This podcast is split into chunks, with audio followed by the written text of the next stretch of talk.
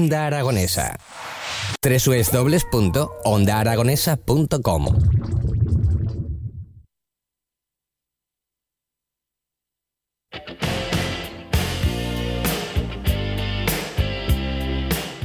Dos minutos por encima de la una del mediodía y continuamos en estas mañanas de Onda Aragonesa. Hoy os decíamos que tenemos una mañana muy cultural. Hemos hablado de música, vamos a hablar de libros, hablaremos de teatro un poquito más tarde.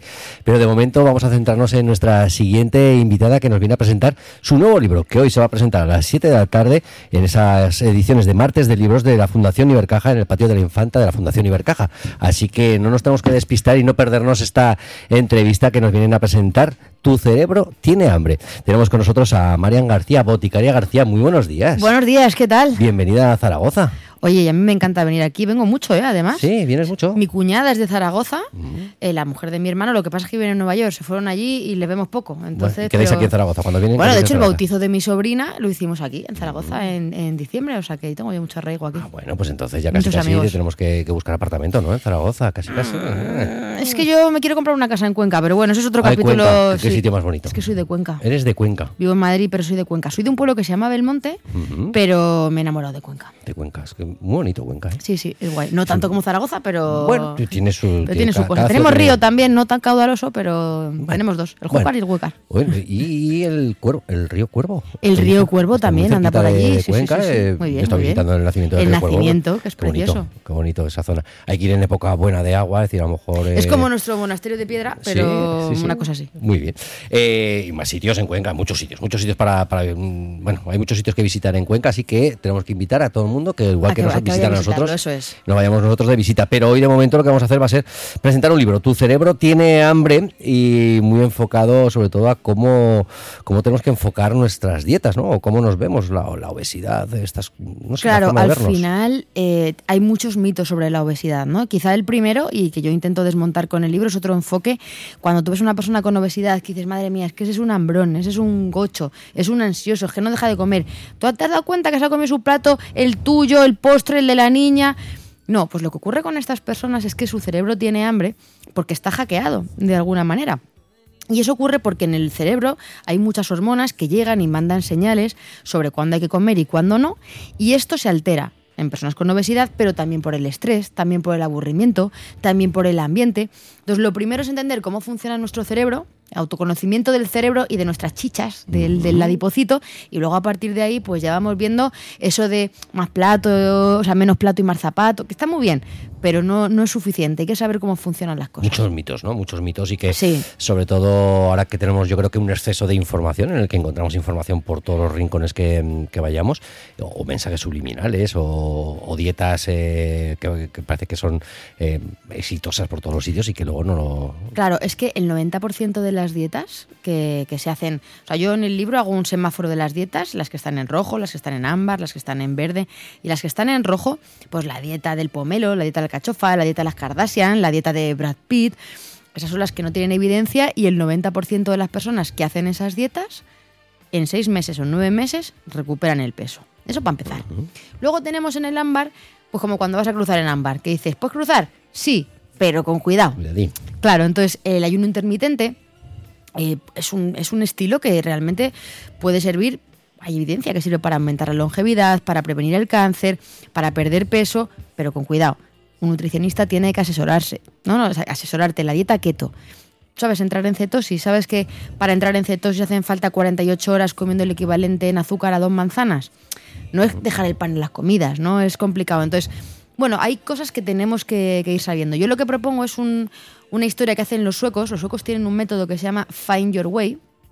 Elige tu, encuentra tu camino, ¿no? Y son muy simples. Esto es como lo de Ikea. Es como la, la Eh, llave esto- estos son Allen. muy de Ikea, ¿verdad? Sí. Sí. sí, son como muy ejecutivos. Y estos dicen que hay que comer más, que hay que comer menos y que hay que cambiar unas cosas por otras. Entonces yo en el libro, haciéndole un guiño ahí a Ken Follett, he hecho los pilares de la dieta. Entonces, en el pilar de lo que tenemos que comer más, claro, los suecos hablan mucho del pescado azul. Y yo lo he adaptado un poco, digo, es un estilo sueco con sabor mediterráneo, para comernos un poco de lo... y ese aceite de oliva lo tiene más complicado. Lo tiene más complicado. Nosotros, ¿qué podemos comer más? Legumbres, por ejemplo. Ellos no hablan de las legumbres, pero para nosotros es súper importante. Eh, las legumbres, que es un producto nuestro que viene del campo, que es proteína eh, saludable. Los fermentados, que le echamos muy pocas cuentas. A los yogures, al kéfir, que es algo fantástico. Y hay algo que no le hacemos mucho caso, que son las semillas, como las semillas de lino, las semillas de chía, los frutos secos, que nos gustan, pero nos gustan esos saladitos, ¿sabes? Retostadicos con glutamato y no. Unos anacardos, unas nueces eh, en crudo, pues son una gran fuente de, de nutrientes y no engordan tanto. Desmontó muchos mitos sobre las la energía, por ejemplo, de los frutos secos, que la gente piensa que engordan mucho. Ahora bien, ¿cuántos? Pues si son nueces, claro, 6, 7 nueces, lo que te cabe en una mano, que te van a caber al igual 14 anacardos, pero 6 o 7 nueces, ¿no? O sea, no, no es igual. Entonces, bueno, ¿qué podemos comer más? ¿Qué podemos comer menos? Que ahí no entro porque no le quiero amargar la vida a nadie, pero ya sabemos todos lo que hay que comer menos. Y luego esos cambios de cambia, por ejemplo, si todos los días cambiáramos el plan blanco por el pan integral, el pan integral, aunque tenga las mismas calorías, el pan integral tiene la fibra que es el alpiste de las bacterias buenas. Y eso es fantástico porque nuestra microbiota está mucho más, mucho más contenta. Nos saciamos más, ¿no? Son cosas importantes. Y cambiar algo que tampoco le va a gustar mucho a la gente, pero ahí me voy a meter en el charco. Las patatas como guarnición, que es como filete con patatas. No me fastidies. No, no, no. Ya, ves, ya sabía que no te iba a gustar, pero Me- íbamos esta- bien. a- esta mujer me quiere íbamos bien, no, pero, pero escucha, escucha, escucha con atención. No te digo que dejes de comer patatas, que es un alimento estupendo, pero que la patata no sea la guarnición por excelencia, que es que no salimos de la patata cocida, de las patatas fritas o del puré de patatas.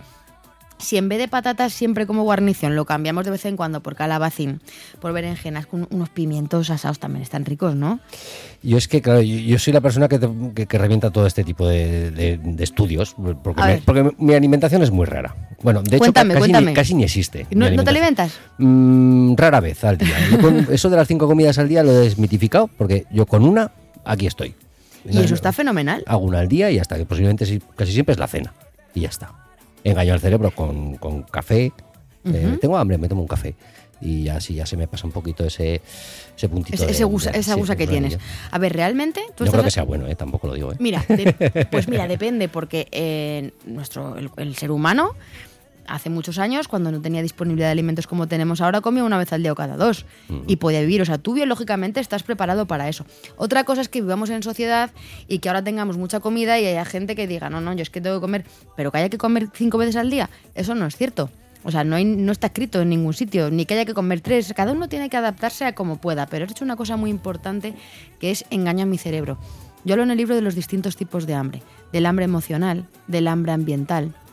El hambre emocional es ese hambre de aburrimiento, ese hambre de estrés, que se segrega el cortisol por tus venas, ¿no? Cuando tú estás estresado y el cortisol lo que te dice es Come. come. Come. Pero no te dice come pimientos asados. Eh, te dice Un plato fabada. dame bueno cuando cuando tú estás estresado a mitad de mañana ahora no te apetece tampoco ni siquiera la fabada te apetece pues ese bollo con un agujero en medio o ese snack salado no esa, esa cosa gratificante esa emoción que tú tienes del estrés la intentas afrontar mediante la comida entonces hay estrategias, y yo hablo en el libro de las estrategias, aparte de la alimentación consciente, de estrategias para lo que tú has dicho.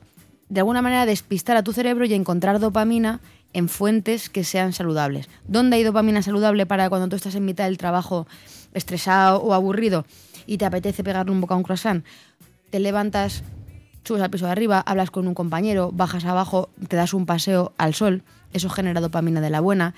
Eh, escuchar música, por ejemplo, la radio es muy buena generadora Pues de, entonces, de yo estoy, dopamina. estoy cubierto, pues. Tocar instrumentos, si sabes tocar un instrumento. Si cantas en. cantar a coro, se ha visto que genera. Ahí ya no, ahí ya no. Pues ahí, vamos, los corazones al unísono. Eh, la relajación, la meditación, es decir, hay fuentes de dopamina que nos pueden disuadir.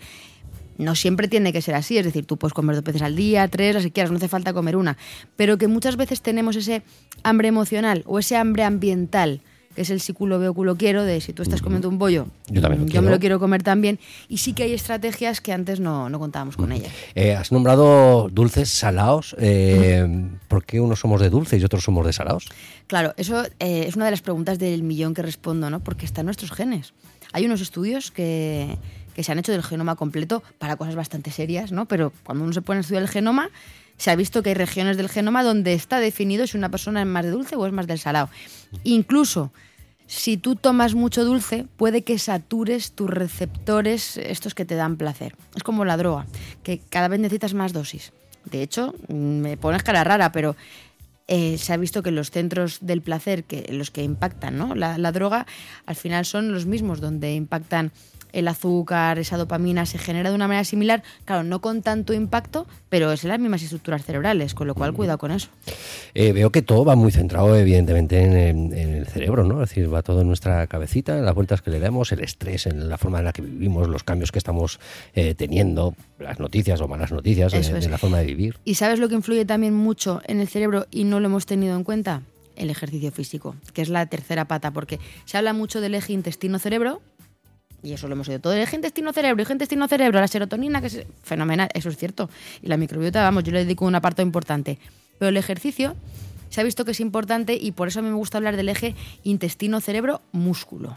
O sea, meter el músculo en la ecuación. ¿Por qué? Pues porque se ha visto hace nada, o sea, esto es una cosa, un descubrimiento bastante reciente, que cuando hacemos ejercicio se generan unos compuestos que se llaman mioquinas, mio de músculo, quinas de movimiento, también en otros órganos. Yo las he llamado superquinas en general porque son, eh, digamos, compuestos con superpoderes. Es una polipíldora natural que dices, vaya trollo me estás metiendo. No, realmente se ha visto que la polipíldora por la que la gente mataría se genera con el ejercicio y no solo previene diabetes, colesterol, hipertensión, enfermedades cardiovasculares, sino que además en el cerebro genera más neuronas y genera más memoria. O sea, es decir, fíjate qué bonito es pensar en el ejercicio no como un quemagrasas, un quemacalorías, un, una penitencia, un castigo por lo que me estoy pasando, sino para generar superquinas y que tengas más neurona y más memoria, ¿no? Todos estos cambios para las personas que no hacemos deporte, que nos alimentamos mal, eh, tú nos das unos consejos en, en este libro, Tu cerebro tiene, tiene hambre, en el que sobre todo nos va a llevar unos cambios que mentalmente nos tenemos que preparar. Es decir, el, tengo que hacer deporte, mm, de qué manera tengo que hacer el deporte, me voy a tener agujetas, me voy a cansar, tengo que dejar de comer estos alimentos que me gustan tanto. ¿Cómo podemos prepararnos para, para llegar a ese punto? Pues atacando lo primero eh, a los puntos de dolor y yo lo pensé en mí misma, digo, bueno, si yo... A mí me gusta jugar al badminton y al ping-pong, claro, pero eso no es un ejercicio de fuerza. ¿Qué, qué es un ejercicio de fuerza? ¿no? ¿Y cómo empiezo yo? ¿Dónde encuentro la motivación? Entonces yo hablé con el doctor eh, Javier Butragueño, que es doctor en Ciencias de la Actividad Física y el Deporte, y le dije, oye, ¿esto se puede hacer en poco tiempo? Pero así, o sea, eh, ¿realmente hay algo que yo puedo hacer en 10-15 minutos todos los días y que haya evidencia de que sirva para algo? Digo, porque yo he tengo que a una gimnasio todos los días digo que no voy a ir. Y me dijo, pues mira, Boti, hay unos ejercicios de fuerza en circuito que si tú haces 10-15 minutos todos los días o 3-4 días por semana, en función de tu capacidad, hay grandes beneficios metabólicos ya. Entonces lo hemos llamado el TRIS. Eh, y tenemos la página 269, que además ha quedado en la 69, parece un Kama Sutra, eso, Sí. porque están las patas para arriba, las patas para abajo. eh, hay una chica ahí con no sé cuántas mil posiciones, donde explicamos ejercicios de fuerza para hacer, que yo los he hecho esta mañana antes de venir a Zaragoza, a las. Bueno, de hecho lo he puesto en Instagram, lo podéis ver ahí, porque además yo pongo el, el- la, la- la aplicación, ¿no? Que me dice de qué hora a qué hora está haciendo el ejercicio, o sea, como yo ahí dejo ante notario. De que he estado haciéndolo. 15 minutos en los que haces tris es en un tris, tren superior, tren inferior y tren superior. O sea, el tren inferior, pues las piernas, ¿no? y, el, y el tren superior, los brazos. Me ha escrito una persona por Instagram esta mañana y me ha dicho, es que yo no puedo ni hacer sentadillas. Puedes levantarte y sentarte de una silla. O sea, tenemos nivel principiante, nivel, nivel avanzado, pero son ejercicios que puedes hacer en tu casa, en pijama, sin gastarte dinero en, material, con tu propio cuerpo, con una silla, con un mueble donde te apoyas, con unas gomas que viniendo para acá he pasado por Decaldón y me he comprado unas por 7 euros. Unas gomas que las enganchas en el pie, tiras para arriba y para abajo y haces fuerza con, con los hombros. Realmente no nos han enseñado esto, ¿no? O sea, tenemos asociado el ejercicio a "Uf, una hora de gimnasio, máquinas, cómprate cosas, tienes que correr. No, puedes hacer cosas en tu casa con evidencia científica de que tengan beneficios. Obviamente, si haces una hora, tienes más beneficios que si haces uno. Pero también se ha visto que, que hacer tres horas todos los días tampoco es necesario. Eh, que, a lo mejor es otro tipo de droga, ¿no? y que- También, que pero- realmente tú hacer todos los días o cuatro días por semana ese esa rutina, ese tris, que luego es tris tras, porque tras es el trabajo de abdomen sexy. El core también hay que. ¿Ese también? ¿Ese también hay que hacerlo? El core hay que hacerlo también. Eso las planchas, que es lo que peor llevo yo. Eso ya te digo que no me gusta nada, pero bueno. Esto es como quien quiere estudiar. Mi hermano, por ejemplo, el que está casado con, con aquí, con la paisana, él decía, yo quiero, yo quiero ser arquitecto. Y me gusta mucho el diseño, pero no me gusta el álgebra. Y mi padre le dijo, ya, es que si quieres ser arquitecto, Claro. el álgebra la tienes que aprobar, ¿no? Y entonces, pues igual, a mí no me gusta, yo quiero estar sana, ¿no? Yo, yo quiero vivir más tiempo con mejor calidad eh, de vida, principalmente la calidad de vida, ¿no? Y para eso, pues hay un pequeño peaje. Ahora vivimos en un mundo sedentario. Ahora te traen la comida a casa desde, desde el supermercado, te lo traen ya hasta hecho. El- la comida la pedimos a domicilio. Hace 50 años, yo, termino el libro hablando de, la Noche de Reyes y cómo eran los reyes hace 50 años y cómo son ahora, porque la obesidad se ha multiplicado por tres en los últimos 50 años. Y hace 50 años, en los reyes, pues era un regalo, era dos, era una pelota, era un jersey, era un libro, se compartía, ¿no? Como la comida. Hace 50 años era mucho más escueta, se compartía y era lo que había, algo más sencillo. Ahora mis hijos, si un año tienen cinco regalos, al año que viene tienen que ser seis. Con la comida es igual. Las raciones van aumentando, eh, queremos más, cada vez queremos más. Ya nos da igual un poco lo que comemos, no buscamos la calidad, buscamos Cantidad, que hay- cantidad que haya mucho. nos genere dopamina, como el regalo. Cuando tú abres un regalo a la noche, es esa dopamina de que vendrá, pero el niño ya va por la dopamina del siguiente. Es que le da igual, este ya lo ha dejado pues igual. Estamos comiendo en un buffet y quiero esto, pero también quiero lo otro y quiero lo otro y, y pido. Y eso realmente hay que tener en cuenta que tiene un impacto. Con lo cual, eso de culpabilizar a la gente de es que no adelgazas porque no quieres, joder, es que, es que no vivimos igual que hace 50 años y nuestro cerebro... Todo ha cambiado. Todo ha cambiado. Y vivimos muy rápido. Y vivimos todo el día a toda leche y nos cuesta pararnos a, a pensar muchas veces en, en nosotros mismos. Pero yo creo que con la ayuda de tu cerebro tiene hambre, yo creo que leyendo tu libro y sobre todo pues que, que hemos estado ojeándolo, eh, es decir, que no va a ser un libro sistemático de... No, es, es, es, es ameno, ¿eh? O sea, además es una ameno, pregunta-respuesta, cortito. cositas de, que podemos ir viendo, ejercicios que podemos realizar y, y gráficos que nos vas poniendo a través del libro. Así que esta misma tarde eh, nos podemos pasar por el patio de la Infanta de la Fundación Sí. Ibercaja a las 7 de la tarde a ver esta presentación. Te podremos conocer, nos llevaremos el libro firmado. Y cantaremos, que a mí me ¿Nos gusta harás cantar. hacer ejercicio? o- Vamos a hacer Bo- sí, terminamos con ejercicio, pero con un ejercicio en el que todo el mundo sale con una sonrisa que flipas. Sí. O sea, merece la pena. Te vamos, es garantizado. Mm, Boticaria, mm, garantía boticaria. Oye, veo que, que- que- que- que has venido muy cargada. Sí, ¿Has venido mira, muy cargada, ¿Vas a estar muchos días o...? No, me he traído unas peloticas que las vamos a enseñar porque son los adipocitos. Mira, tenemos unos adipocitos que los, los adipocitos al final Los de los nombres estos que, no tienen otra cosa que hacer para poner nombres más raros. Los hay peores. Adipocito todavía parece un nombre de dibujo animado. Mira, este adipocito blanco es la grasa que tenemos en las chichas. Y este adipocito pardo es cuando tú haces ejercicio o cuando pasas frío, que aquí en Zaragoza sabéis un Ah, poco. eso sí, eso sí. ¿Mm? El adipocito se activa y genera mitocondrias. Eh, las mitocondrias son como calderas energéticas que queman más energía. Es decir, si tú tienes más adipocitos pardos que yo, como tiene más mitocondrias, se vuelve más oscuro, como un dálmata con más manchas, por eso es más oscuro, ¿vale? Estamos aquí sentados tú y yo, y tú si tienes más tejido pardo, sin hacer nada tú y yo, tú estás gastando más energía que yo.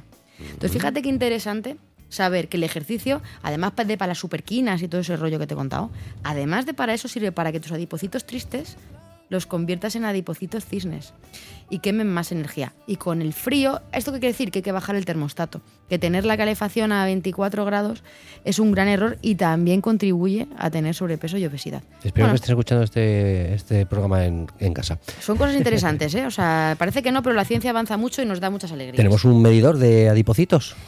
Bueno, a ver, tenemos, sí, lo que, lo que tenemos son máquinas de bioimpedancia, porque la báscula no sirve. La báscula nos dice un peso, pero cuánta masa grasa y cuánto músculo tienes ahí, la báscula hay que empezar a quemarla. Realmente sí que hay unas máquinas de bioimpedancia, de esas que te agarras y miden la cantidad de músculo y la cantidad de grasa que tienen, y te dicen el porcentaje de grasa y el porcentaje de músculo. Y eso es interesante, porque hay estudios de gente que ha perdido 18 kilos, y de los 18, 7 son músculo. Claro. Si tú de los 18 kilos, porque haces la dieta de el pomelo, pierdes 7 que son de músculo, al final el músculo que tiene más calderas, más mitocondrias y quemas más, cuando dejas esa dieta ganas el peso mucho más rápido, el famoso efecto yo-yo. O sea, no es porque sí, es que en tu- a tu cuerpo lo estás maltratando, ¿no? Y otro capítulo importante también es el de los fármacos para la obesidad, que al final también pueden ser una estrategia, pero bien usados para personas con obesidad, ¿no? O sea, hay muchas estrategias y yo soy optimista, eh, sobre todo con esto. Bueno, sobre todo no dejarnos engañar, ¿no? En muchas ocasiones por, por lo que escuchamos a través de, de San Google, eh, que, que ya tenemos prisa. Eso me dicen, Pero- pero eso, eso, no- eso- no eso te me dicen con lo, con lo hasta bien, las que- con lo bien siete. que lo estamos pasando.